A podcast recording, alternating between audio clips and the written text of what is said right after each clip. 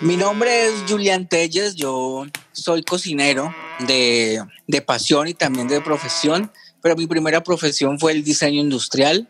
Luego me dediqué a la cocina de manera empírica durante varios años. Luego estudié en el SENA, luego terminé estudios en Le Cordon Bleu de Lima. Eh, soy un cocinero que hace o investiga temas sobre la cocina colombiana. Eh, me encanta toda la cultura llanera, todas las raíces, todo, todo lo que tenga que ver con esta cultura gastronómica. Escucha, señales de vida con Alberto Espitia. Somos el resultado de una obligada mezcla racial, procedente de geografías distintas y distantes. Es en el paladar donde encontramos lo que nos une o lo que nos separa, porque es allí donde se responde si existe una gastronomía propiamente de esta tierra. Definitivamente la cocina llanera sí existe. Eh, y existe gracias a diferentes culturas que han llegado a este territorio.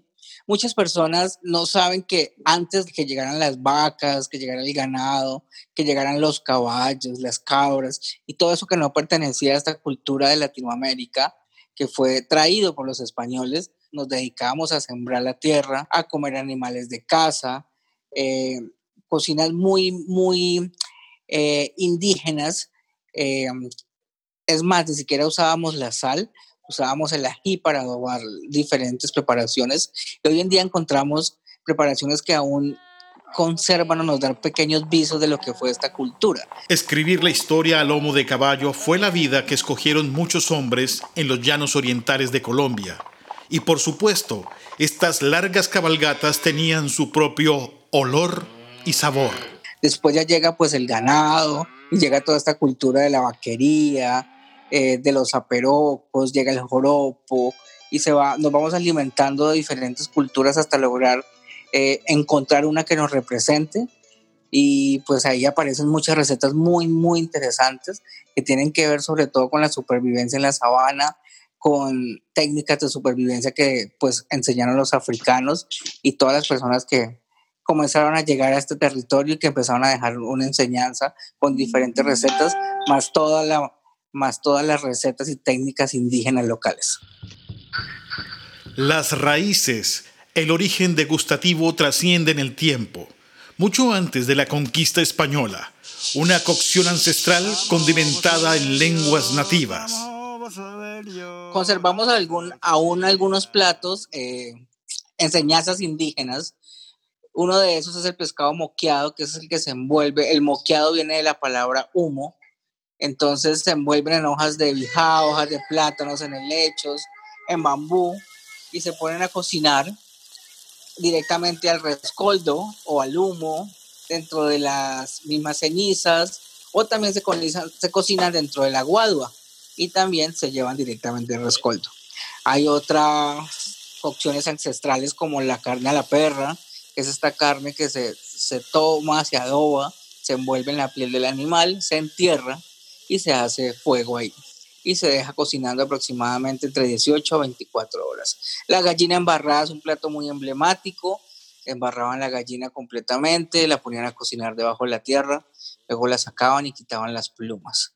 Eh, creo que esas de las tradiciones todavía se ve el casabe, se utiliza mucho el mañoco para adobar estas, estos caldos que se hacen con pescados y esas preparaciones muy sencillas, hervidos y cocciones bajo la tierra y cocciones con el humo y sobre todo esas técnicas de secado, de secar la carne. Antes se hacía pues obviamente con el chigüire, que era nuestro, eh, o es nuestro, nuestra carne digamos de casa, y pues ya después llegan las, las vacas y demás y ya se empiezan a usar esas mismas técnicas en, en conservar estas carnes al sol y con sal. El sol establece sus propias reglas de inicio y fin de jornada.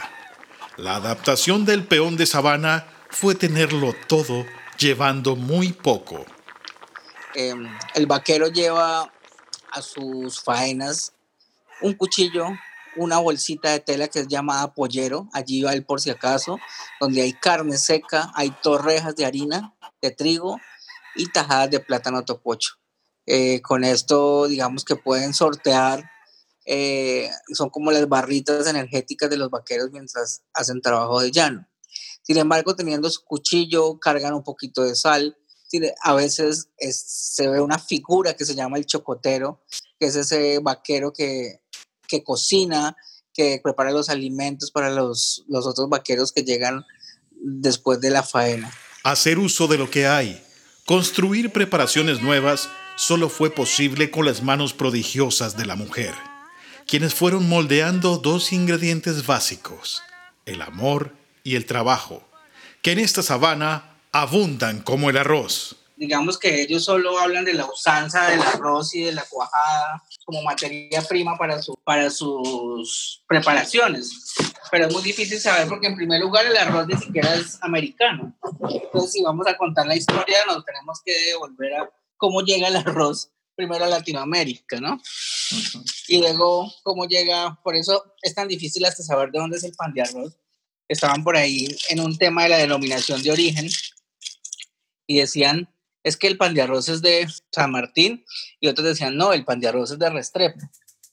Entonces los de San Martín decían, es que la receta la aprendieron ellos porque nosotros íbamos a comprar sal a Restrepo y les llevábamos eh, de regalo eh, pan de arroz. Y los de Restrepo decían, pero es que nosotros llegamos, llegábamos a, ellos llegaban los de San Martín a comprar sal y también veían nuestra preparación.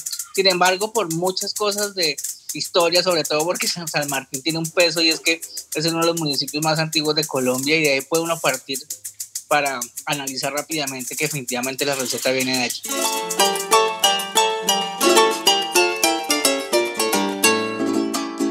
Cuando el ser humano prueba los productos del llano, se está llevando consigo historia, naturaleza y folclore, los ingredientes que alimentan su corazón. En Señales de Vida soy Alberto Espitia.